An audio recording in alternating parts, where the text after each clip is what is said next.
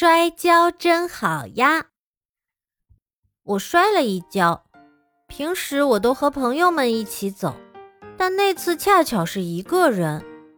在放学的路上，我心里有点让人生气的事，但是也没人可以商量，就狠狠踢了路中间的小石子一脚，结果就摔倒了，好疼啊！这里是柏油路。摔得我的手掌和膝盖都火辣辣的疼。就在我一抬头准备要爬起来的时候，不由得大吃一惊，因为周围是一个我完全没有见过的世界。房子、电线杆，还有路上走着的人都变大了。自行车咕噜咕噜飞驰过来，好吓人呀！我都要哭出来了。但是我没有哭。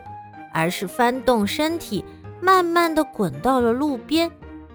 就让我在旁边静静窥探一下这个变大的世界吧。我前面有一株小草，不知道是什么草。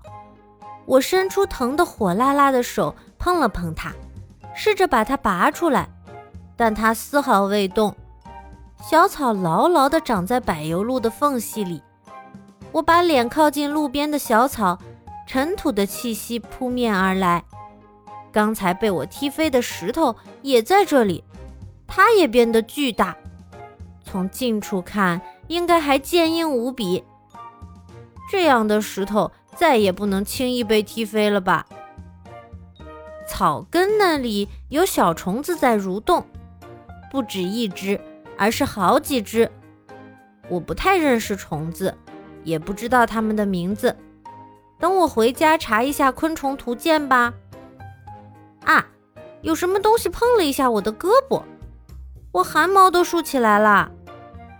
扭头一看，有只猫咪与我擦身而过，它翘着尾巴，旁若无人的走了。喂，小猫！我喊了它一声，它没听见似的走掉了。